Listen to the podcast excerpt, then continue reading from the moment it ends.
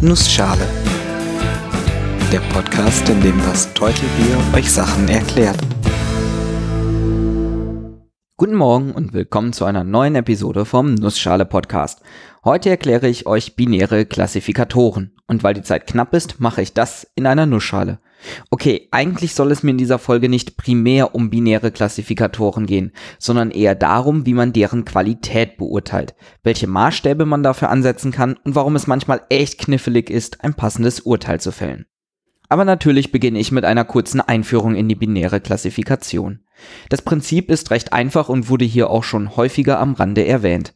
Ein Klassifikator ist ein Mechanismus, der aus Eingabedaten eine von mehreren Klassen als Ausgabewert auswählt. Ein binärer Klassifikator ist dabei einer, der nur zwei mögliche Klassen zur Auswahl hat. Oft Ja oder Nein, positiv oder negativ und 0 oder 1. Sowas ist in diesem Podcast auch schon vorgekommen. Zum Beispiel in der Episode über Machine Learning, wo ich euch mit der Support Vector Machine einen Klassifikator vorgestellt habe. Ich habe dort versucht, euch zu erklären, wie die Support Vector Machine zwischen zwei verschiedenen Sorten von Pferden unterscheiden kann. Zwei Klassen von Pferden. Das war also ein binärer Klassifikator. Und auch das Perzeptron, das ich hier vorgestellt habe, kann als binärer Klassifikator dienen. Wenn das Ergebnis eines Perzeptrons größer als 0 ist, nehme ich als Ergebnis Klasse Klasse 1 und ansonsten Klasse 0. Schön simpel. Es gibt noch viel mehr Möglichkeiten, eine binäre Klassifikation vorzunehmen. Und manche der Verfahren sind sehr, sehr komplex, sodass man gar nicht mehr genau nachvollziehen kann, wieso ein bestimmtes Ergebnis ausgespuckt wurde. Aber hey, für heute reicht es, wenn wir den Klassifikator als Blackbox betrachten. Irgendwas kommt rein und eine von zwei Klassen kommt als Ergebnis raus. Ein beliebtes Beispiel ist die Diagnose einer Krankheit. Wir haben viele Informationen über den Patienten, sagen wir mal Blutwerte und allgemeine Angaben wie Größe, Alter und Gewicht und was uns auch sonst noch so einfällt und eine messbare Größe ist. Diese Informationen stecken wir in die Blackbox und diese sagt uns auf magische Art und Weise, ob der Patient krank ist oder nicht. Zumindest für eine bestimmte Krankheit, die wir untersuchen wollen. Also positiv, Patient ist krank oder negativ, Patient ist gesund positiv auf das Vorkommen der Krankheit und nicht auf das Schicksal des Patienten bezogen. Eine binäre Klassifikation. Leider, leider ist es nicht wirklich Magie, die uns das Ergebnis liefert, sondern nur, in Anführungszeichen, eine komplexe Rechnung. Diese kann auch Fehler machen. Möchte man das System aber sinnvoll einsetzen, sollte dieser Fehler möglichst klein sein. Das heißt, wir müssen, um unsere Blackbox immer weiter verbessern zu können, irgendwie den Fehler messen und versuchen, ihn möglichst klein zu machen. Dazu legt man Testreihen an. Wir geben also Eingabedaten ein, lassen uns das Ergebnis anzeigen und vergleichen es mit dem echten Ergebnis, das für den Testfall natürlich bekannt sein muss. Wenn man das für viele Testdaten macht, kann man dann überprüfen, wie oft der Klassifikator richtig liegt und wie oft daneben. Aber schon bei der Auswahl der Testdaten ergeben sich zumeist Schwierigkeiten. Das erste Problem, das oft zu wenig aussagekräftigen Ergebnissen führt, ist die Vermischung von Trainings- und Testdaten. Viele Klassifikatoren lernen, wie sie zu funktionieren haben, indem sie Trainingsdaten analysieren. Trainingsdaten sind im Prinzip das gleiche wie Testdaten, Eingabedaten, zu denen das zugehörige Ergebnis bekannt ist. Es kann oft passieren, dass ein Klassifikator nicht wirklich allgemein lernt, sondern nur genau die Trainingsdaten quasi auswendig lernt und immer, wenn etwas einem dieser Datensätze ähnlich sieht, natürlich das richtige Ergebnis kennt. Das nennt sich Overfitting und ist insofern problematisch, dass im echten Anwendungsfall natürlich auch andere Eingabedaten kommen als exakt die, die gelernt wurden. Deshalb ist es wichtig, dass Trainings- und Testdaten scharf getrennt sind, damit man es im Testfall merkt. Ein Patient, der in den Trainingsdaten vorkommt, darf nicht in den Testdaten abgefragt werden. Gleichzeitig müssen aber natürlich möglichst viele Fälle abgetestet werden. Oftmals nutzt man deshalb die Kreuzvalidierung. Man nimmt sich einen großen Pool an Daten und teilt diesen in sagen wir mal fünf Teilmengen auf. Diese dürfen sich nicht überschneiden, kein Patient darf in zwei Mengen gleichzeitig vorkommen. Und nun nimmt man immer vier dieser Mengen, trainiert damit den Klassifikator und testet auf der übrig gebliebenen Menge. Und das macht man für alle möglichen Kombinationen, sodass jede Teilmenge einmal aus der Trainingsmenge ausgeschlossen und zum Testen benutzt wurde. Bei der Auswahl von Trainings- und Testdaten gibt es noch viel mehr Fallstricke. Mein Lieblingsbeispiel ist eine Studie, wo untersucht werden soll, ob ein Patient Krebs hat oder nicht. Es wurden Patienten von zwei Kliniken ausgewählt, einer normalen Klinik und einer onkologischen, die natürlich nur Krebspatienten hat. Der Klassifikator wurde auf beiden Mengen trainiert und schnitt am Ende unglaublich gut ab. Er konnte nahezu immer das richtige Ergebnis liefern. Wie hat er das gemacht? Nun, in den Trainingsdaten kam auch eine Patienten-ID vor, die die Kliniken vergeben haben. Keine echten Namen, sondern nur Nummern. Die normale Klinik hat eine bestimmte Reihe an Nummern vergeben, die Krebsklinik eine andere. Und der Klassifikator hat dann quasi nur an der ID sehen können, ob jemand Krebs hat, indem einfach alle aus der Krebsklinik als positiv und alle anderen als negativ klassifiziert wurden. Das bringt dann natürlich nicht viel. Das heißt, man muss sich auch überlegen, was von den Trainingsdaten ich eigentlich benutzen möchte. Nun denn, nehmen wir mal an, wir hätten sauber gearbeitet und haben eine vernünftige Menge an Testdaten.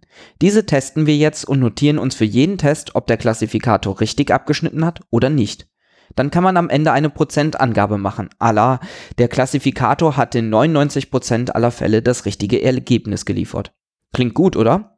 Muss es aber nicht. Das kann auch totaler Quatsch sein und hängt stark vom Anwendungsfall ab. Ein Beispiel. Wir untersuchen wieder auf eine Krankheit, die diesmal in einem Prozent aller Fälle vorkommt.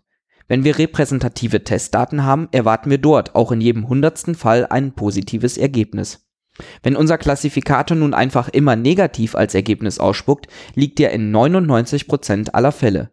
Er bringt uns aber rein gar keinen Mehrwert, weil er kein einziges Mal die Krankheit richtig erkennt.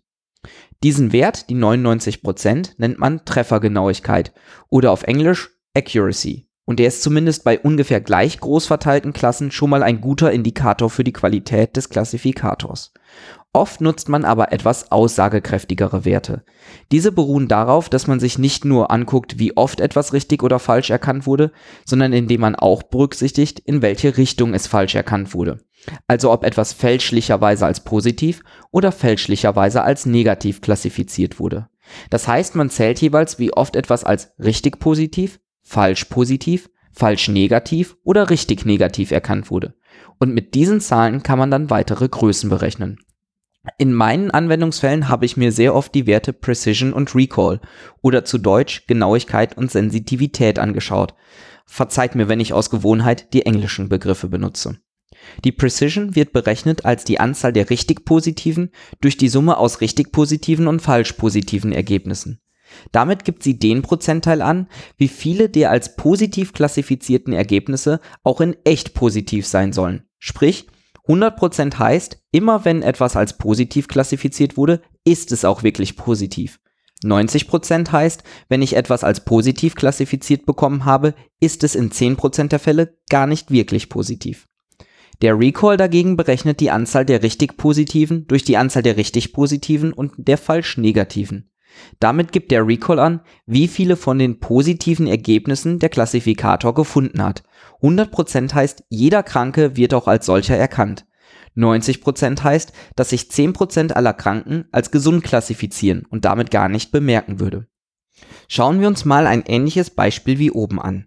Wir haben einen Test mit 10 kranken Testpersonen und 90 gesunden.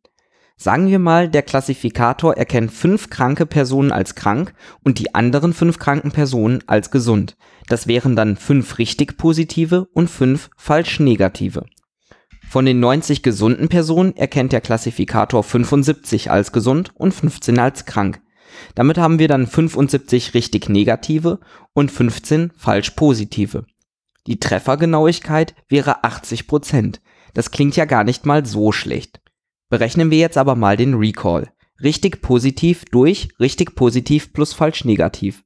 Also 5 durch 5 plus 5, 5 durch 10, also 50 50% der Kranken habe ich auch wirklich als krank erkannt. Die andere Hälfte übersieht der Klassifikator einfach. Schon mal ziemlich miserabel, wenn man ehrlich ist.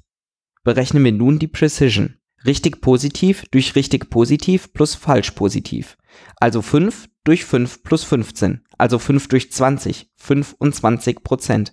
Nur ein Viertel der Personen, die der Klassifikator als krank klassifiziert, sind auch wirklich krank. Also mal ehrlich, so einen Klassifikator würde man nicht einsetzen wollen, oder? Auch wenn 80% Treffergenauigkeit recht gut klingt, ein Recall von 50% und eine Precision von 25% zeigen ganz deutlich, dass diese Methode sich nicht für einen echten Einsatz eignet. Das zeigt, es ist wichtig darauf zu achten, dass für beide Werte ein hohes Ergebnis rauskommt.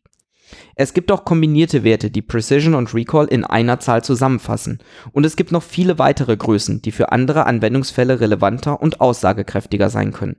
Man muss sich jedes Mal aufs Neue gut überlegen, wie man seine Daten auswerten und darauf basierend die Klassifikationsmethoden verbessern möchte. Ich hoffe, ich konnte euch kurz und knapp erklären, wie man einen binären Klassifikator beurteilen kann und welche Fallstricke es dabei so gibt. Wenn ihr Fragen, Kommentare oder Themenwünsche habt, schaut doch mal auf der Webseite www.nussschale-podcast.de oder auf Twitter bei @nussschalepod vorbei. Alle Links sind auch in den Shownotes zu finden. Gerne dürft ihr diesen Podcast auch weiterempfehlen und auf iTunes bewerten. Ich bin das Teutelbier und ich danke euch fürs Zuhören.